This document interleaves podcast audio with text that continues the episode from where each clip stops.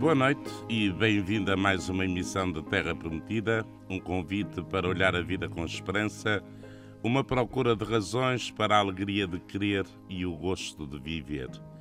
Eu sou o Padre Jorge Duarte, comigo está também o José Luís Moreira.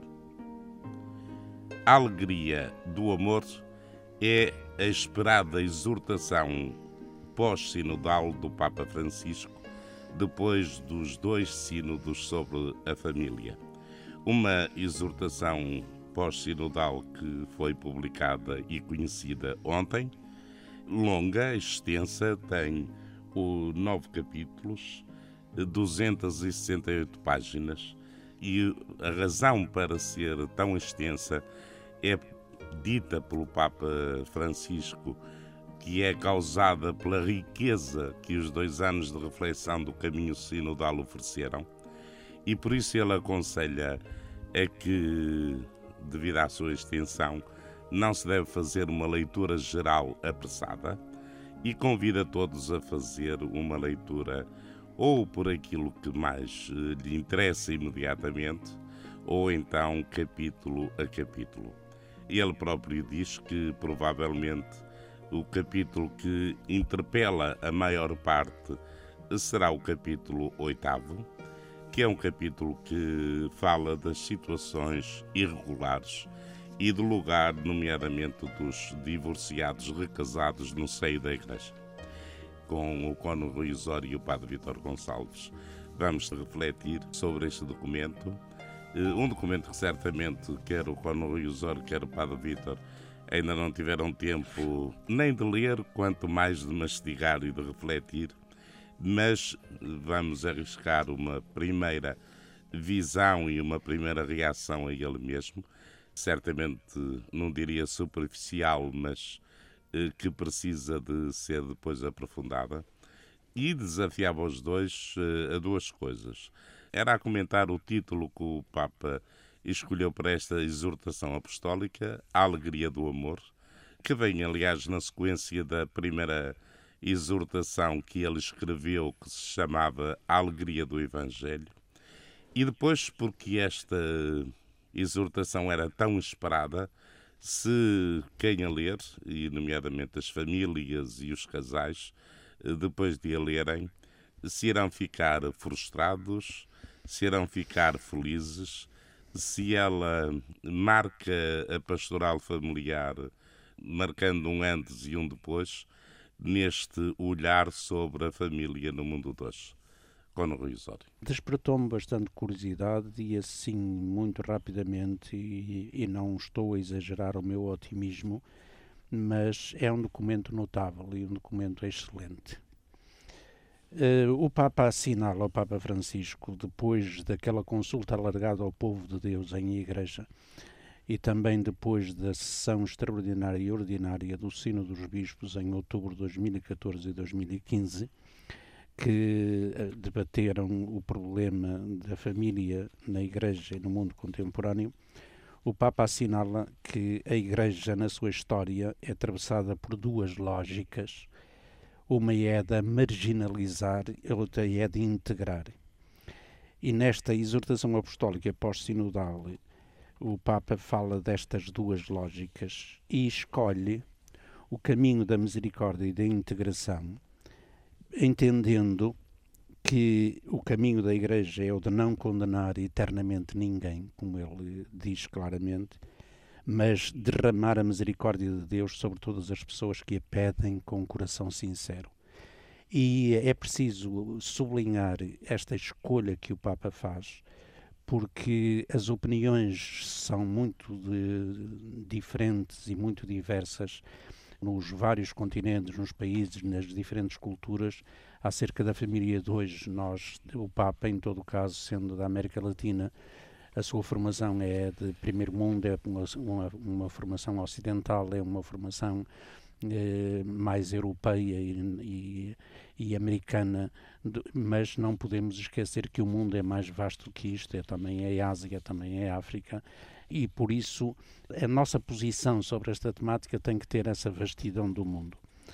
O Papa aborda o, especialmente o discernimento das situações chamadas irregulares, daí o tal oitavo capítulo a que já referistes, dos casais e das famílias, eh, com uma atenção particular, de facto, aos casais que se divorciaram, apesar do sacramento do seu matrimónio rompido, e voltaram a casar civilmente, mas também ainda sobre outras situações fraturantes, inclusivamente as uniões homossexuais, que o Papa diz claramente que é tradição, aliás, é a tradição da Igreja, que não se podem comparar, de facto, às relações heterossexuais.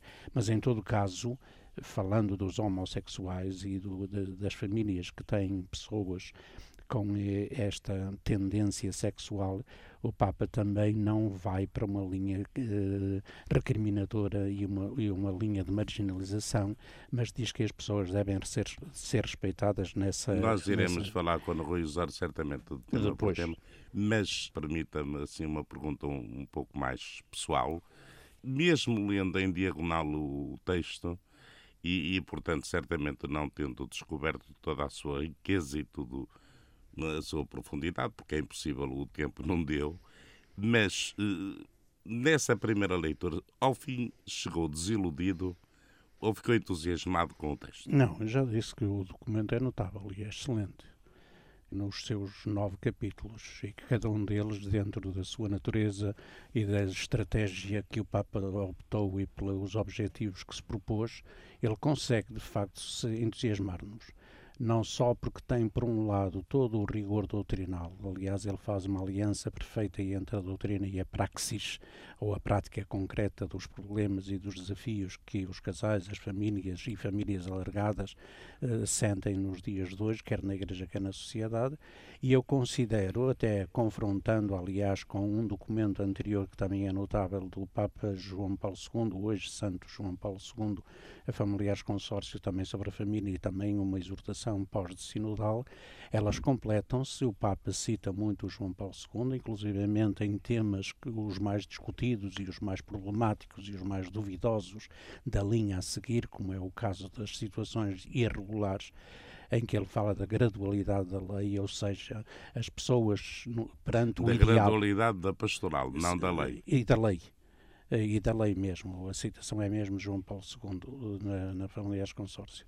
E a gradualidade é isso no aspecto quer moral e no aspecto prático, é nós definirmos um ideal que a Igreja não pode pôr de parte, é o olhar do próprio Jesus Cristo sobre estas situações e a Igreja não vai renunciar a ele, mas vai compreender que as pessoas fazem uma caminhada de grau a degrau, uma caminhada lenta, muitas das vezes, para atingir esses ideais. E é preciso compreender que nem todos estão a dar o máximo, embora também nem todos estejam necessariamente nos mínimos. As pessoas fazem uma caminhada e vão consumindo etapas, e até chegar à concretização desse ideal, tem esta gradualidade que é preciso pastoralmente, não é doutrinalmente, ceder na questão doutrinal, é preciso é ceder na questão prática e compreender que as pessoas têm a sua ou rapidez ou lentidão no caminho que estão a percorrer para atingir os objetivos eh, com, a nobreza. Quanto à tua pergunta, eu de facto mesmo ainda dando tempo ao tempo para ler com mais cuidado e mastigar bem o assunto e digerir bem, aliás o Papa faz mesmo essa recomendação, que aquilo não é para ler rapidamente e de uma vez por todas, e, e sobretudo depois para aplicação prática, quer não apenas a nível teológico, mas sobretudo a nível pastoral, é, é preciso leituras e, e, releituras frequentes sobre este texto, mas eu acho de facto excelente, notável. Eu ia perguntar também a opinião do Padre Vítor, mas ligado à, à, opinião ou à reação que teve perante este documento do Papa Francisco, ia também eh, lançar uma outra questão que eu penso que é muito importante, porque quando se escreve um documento, a sua estrutura também pode ser lida a escolha dos capítulos, a ordem dos capítulos, a forma como se desenvolve o tema. E num documento que tem nove capítulos, os dois capítulos centrais, o quarto e o quinto, são dedicados ao amor. Como que eh, a trave mestra, eh, diria, porque estão no meio, no, no centro desta exortação apostólica. Eh, e ao dedicar ao amor, por assim dizer, podemos pensar que aqui está a chave de leitura, não só de todo o documento, mas também de, daquilo que é perene quando da família se fala, ou, ou seja, ou é uma experiência de amor e de um amor que, como diz o título, é alegre e provoca alegria e espalha alegria, ou é tudo menos uma família? De facto, perante este, este documento, a primeira coisa é ficarmos sem palavras, porque é preciso saboreá-lo e ele corre um perigo. Penso que é isso, é, é, é um grande tratado e naquilo que é hoje em dia a imediatez, a, a necessidade de, de, de síntese e, e, de, e de logo de respostas àquilo que queremos, às, às questões, como costumamos chamar fraturantes, pode parecer uma desilusão. Eu creio que esse é o primeiro grande desafio, é eh, irmos ao fundamento da realidade familiar, que tem a ver com a nossa essência humana e na perspectiva da fé. É importante que o Papa não escreva carta para, para o mundo inteiro. Ele dirige-a de facto aos cristãos, àqueles que, aos esposos eh, e logo, logo na sua dedicação inicial, aos bispos, aos presbíteros e diáconos, pessoas consagradas, esposos cristãos e a todos os fiéis leigos, sobre o amor na família. E creio que esse é, é, o primeiro grande desafio, é a primeira grande responsabilidade, é não ficarmos só se o Papa aprova ou a Igreja aprova agora a comunhão dos casais, se aprova as uniões. Pronto. O Papa já tinha dito e prevenido de algum modo que hum, não se ia afastar daquilo que era tão essencial na vida da Igreja. Contudo, o que traz de riqueza e de síntese, de encanto e de beleza. Faz-me lembrar uma vez um padre já idoso também, quando se falava tanto do matrimónio, ele dizia assim: ah, se eu soubesse isso antes, antes de ter acolhido a vocação, ainda pensava duas vezes. Porque é isso que é importante nós percebermos. A Igreja, ao longo do tempo, tem descoberto esta maravilha que é a expressão matrimonial como expressão do, do, do, amor de Cristo pela humanidade, do amor de Deus. E então, de facto, esta centralidade, como dizia o, o Padre Jorge, desses dois capítulos, o amor no matrimónio, o amor que se torna fecundo, vem ao encontro daquilo que é o sentimento de toda a gente, mesmo até dos não cristãos, que é o amor e o amor, na verdade, não apenas como uma palavra gasta, e esse é o desafio grande de, da fé. É o amor que verdadeiro não se gasta. Uh, as suas fases têm crises, têm tudo, e é interessante então olharmos para a estrutura, porque o Papa começa uh, um primeiro capítulo à luz da palavra e depois vai logo a realidade e os desafios das famílias. Faz o estado da questão. Como ele par... diz, para ter os pés na terra. Exatamente, exatamente. É porque assim, é bonito falar do amor em abstrato, mas não há amor em abstrato. Só há amor em concreto. Há um amor no corpo, há um amor que tem fragilidades. Há amor que erra, que perdoa, que cresce, que é frágil, que se cuida. É isso. E, e, portanto, essa base. E depois, logo, aquele terceiro capítulo onde o olhar fixo em Jesus. A família como vocação. Porque esse é um outro aspecto uh, extraordinário, porque isto, o, o documento, com o estilo, já falámos do, do, Papa, é onde faz, de facto, sínteses admiráveis teológicas e bíblicas e, e essa, essa exegese ne, eh, nesse capítulo sobre o, o hino da caridade, onde, que prático, o, o, o, Papa tem, e vai buscar muitos exemplos que ele já foi dizendo ao longo das suas audiências, do, dos seus discursos, mostra essa, esse amor encarnado tornado verdade naquilo que é a relação difícil, dolorosa, mas amável e bela e que é em ordem à alegria. É isso mesmo. E por isso, a coragem, e termino só com o que o Cónigo Rui Osório dizia no início, aquilo era a, a ideia de, de, ou da exclusão ou da integração, o Papa propõe propõe isto porque em nome no fundo da Igreja e de todos os bispos e, e não só porque faz eco de todas as contribuições que chegaram um caminho que é exigente, porque esse é o outro problema que se calhar está subjacente. É, não há amor sem exigência. E o amor implica crescimento. Nós uh, estamos aqui perante um documento que nunca nos cansaremos de dizer que é longo, que é belo, que é fundamental. Eu penso que vai marcar uh, uma etapa na pastoral familiar, claramente. É, sobretudo, um olhar novo sobre a família e sobre os novos desafios que o mundo de hoje coloca à família. Numa linguagem muito do Papa Francisco, simples, concreta, com muitos exemplos, com muitas uh, práticas, mas uh, ele, sobretudo, desafia a termos uma pastoral, uh, porque ele fala muito na igreja, como é normal, e dos pastores a termos uma pastoral de acolhimento e de misericórdia. Mas eh, eu tenho medo que muitas vezes a gente caia numa linguagem um pouco redonda, porque não podemos eh, esconder que a maior parte das pessoas, estes dois anos, foram vividos na base de um problema que não é o grande problema da família, reconheço, mas que faz sofrer muitas famílias cristãs que é a questão de, da forma como a Igreja acolhe, convide, eh, aceita no seu seio e também na sua prática sacramental cristãos, pessoas boas, que porventura, ao longo do seu primeiro matrimónio, por várias razões, ele falhou, recompuseram a vida e estão neste momento em situação que estável, de bom testemunho, com uma nova família, cumprindo os deveres com a anterior, com a primeira, mas que estão numa segunda união. E no fundo o grande problema era que como é que a Igreja os acolhe. E eu penso que nós temos de dar uma resposta a esta gente, que não podemos estar só em linguagem um pouco redonda, dizer quase tudo.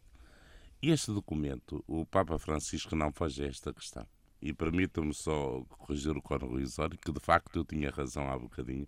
O São João Paulo II fala da lei da gradualidade. E o Papa Francisco diz que a lei da gradualidade não é a gradualidade da lei, é na, na forma, na prática, na vivência. E este novo olhar do Papa Francisco, tanto quanto penso que li, é eh, aceitar que a vida é um crescimento, é um processo e, portanto, que não se pode atirar normas frias à, à vida das pessoas como quem atira pedras. E que cada caso é um caso, por isso ele nega-se a dar normas gerais. E eu pareceu-me que eh, o Papa Francisco aceita que eh, cada pastor, cada padre, eh, em comunhão com o seu bispo, tem neste momento mais autonomia e poderá, por assim dizer, sem cair no risco que o Papa Francisco fala de a Igreja ter duas morais ou parecer que eh, a uns dá um privilégio que nega a outros, mas ser capaz deste discernimento pastoral em que eh, a um casal, porventura, possa admitir ir à comunhão, por exemplo, a prática sacramental, confessar-se, e a outro fazer uh, outro caminho. E aparece-me também ele apontar um pouco para um certo caminhada penitencial, porque o Papa Francisco fala de um exame de consciência que os casais devem fazer quando estão numa segunda união a respeito da história passada e como se colocam perante ela. Ora bom, eu não sei se, se esta é a vossa opinião, mas uh, eu penso que esta foi a grande resposta do Papa Francisco.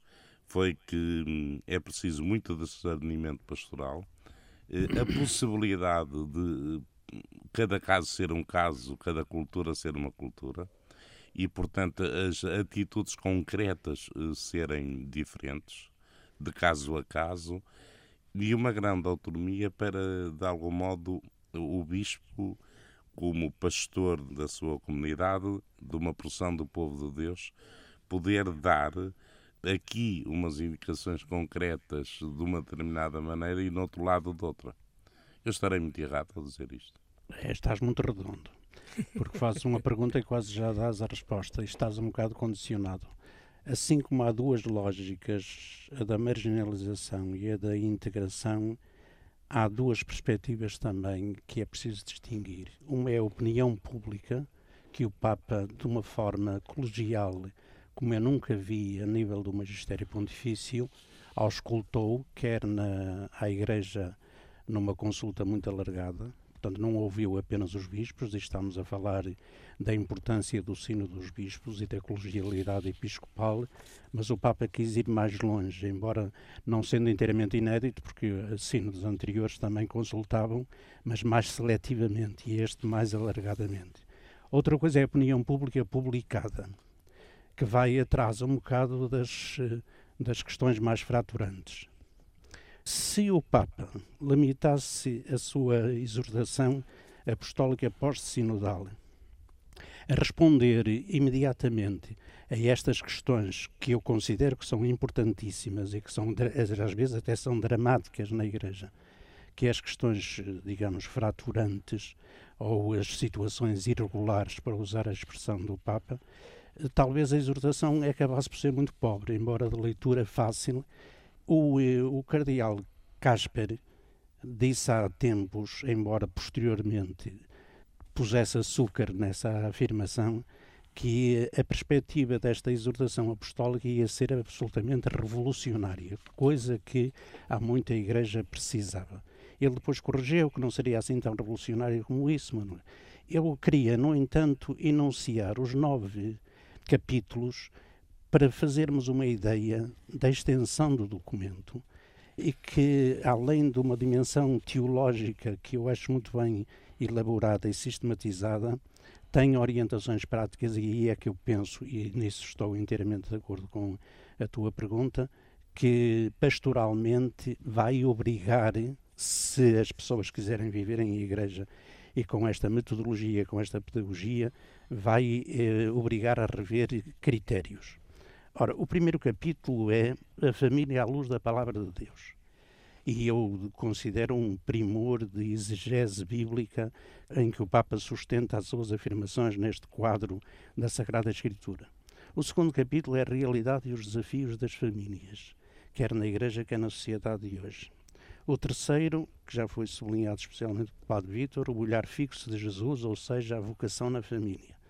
O quarto capítulo, o amor no matrimónio, e aqui é que dá razão ao título da exortação pastoral, a alegria do matrimónio, que é simultaneamente o júbilo da Igreja. Depois, o quinto capítulo, o amor que se torna fecundo, uma fecundidade que não é apenas biológica, mas que vai até aos critérios de adoção de filhos e se alarga a famílias que, sendo hoje mais nuclear do que alargadas, em todo caso, existem não só o casal, como os seus pais, os filhos, os irmãos, os sogros, eh, as pessoas idosas, desde as crianças às pessoas idosas. Depois, o sexto capítulo, algumas perspectivas pastorais, e aqui é que entra a aliança entre a teoria e a prática pastoral. Depois, finalmente, acompanhar e discernir, é o tal oitavo capítulo que vai às questões mais, mais difíceis, como essa que tu citaste, que é de facto, em muitos casos, um drama mesmo para os casais cristãos e não apenas para os que estão de fora e podem ser atingidos um dia pela vocação ou pelo ideal cristão, e finalmente o capítulo da espiritualidade conjugal e familiar. Ou seja, nós temos aqui um panorama acerca da natureza e da missão que compete na Igreja e na sociedade aos casais e às famílias alargadíssimo. Quem vai utilizar isto é todo o povo de Deus na diversidade vocacional e ministerial. Acho que os pastores, como referiste, vão ter um papel de autêntica reaprendizagem do acompanhamento não só das situações já que correspondem bastante ao ideal cristão da, do matrimónio e da família, mas daqueles que estão nas periferias e com as feridas das amarguras da vida esperam uma palavra de orientação. E, eu sinto que, que esta exortação marca um, um, desafio muito importante para toda a Igreja. Para mim, isto não tem a ver com a pastoral familiar. Isto tem, tem a ver com o entendimento de que toda a pastoral da Igreja é de índole familiar, porque o grande objetivo é, é construir a família de famílias e as relações familiares que têm fragilidades, que têm erros, mas que têm perdão e misericórdia. E é aí que se desafia as nossas comunidades. Porque a grande questão, às vezes, não é tanto do pai dizer isto ou aquilo. Faz-me sempre lembrar, eh, estamos à espera que o pai diga, então vá todos podem ir à comunhão. e cada um fica assim, ou zangado, ou triste, ou não sei o quê. Faz lembrar a parábola do, do pai e dos dois filhos lá do, do aquilo que o pai quer, e não estou aqui a dizer que o pai é o Papa, não, não, não, se trata disso, mas no fundo este, este olhar de Deus é que nós, como irmãos, saibamos ter a capacidade de perdoarmos e de. O número 308 diz assim: Todavia, na nossa consciência do peso das circunstâncias atenuantes, conclui-se, eu saltei aqui, conclui-se que sem diminuir o valor do ideal evangélico é preciso acompanhar com misericórdia e paciência as possíveis etapas de crescimento das pessoas. À frente, compreendo aqueles que preferem uma pastoral mais rígida, que não dê lugar a confusão alguma. Mas creio sinceramente que Jesus Cristo quer uma igreja atenta ao bem que o Espírito derrama no meio da fragilidade.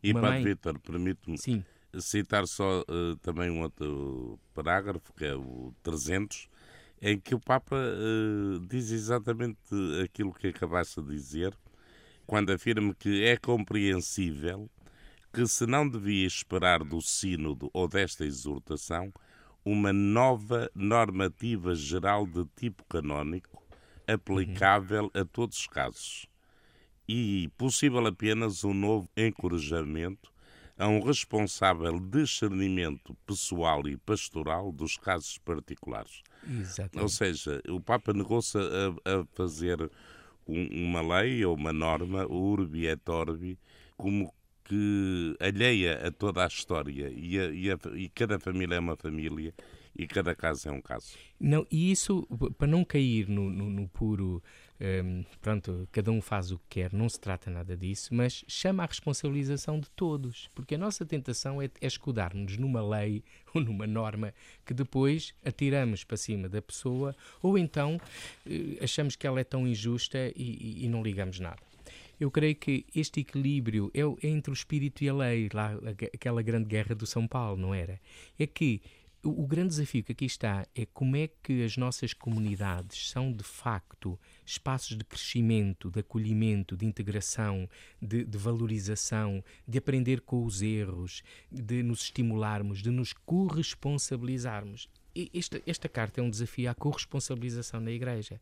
E é esse entendimento de diálogo, porque é muito interessante que ao falar desses aspectos da família, no fundo o Papa e o Sínodo estão a falar é como é que nós praticamos os tais, as tais atitudes da caridade que aqui são ditas em relação a, ao casal e à relação familiar, naquilo que é a nossa existência. Também neste aspecto da chamada dimensão sacramental da vida da Igreja.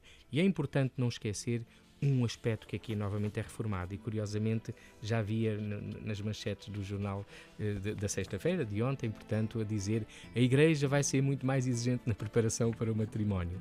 Não se trata simplesmente de uma questão de exigência, trata-se de uma questão de verdade, de ajudarmos efetivamente que no caminho com Cristo e no caminho para Cristo o amor humano seja vivido nesta dimensão que é tão bela.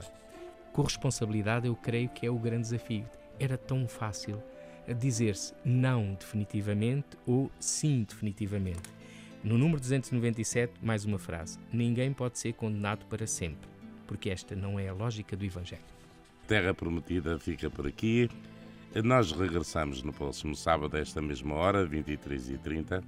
Até lá, em meu nome, Padre Jorge Duarte, e também em nome do Cono Rui Osório do Padre Vítor Gonçalves e do José Luís Moreira, os votos de boa noite, bom domingo. Boa semana.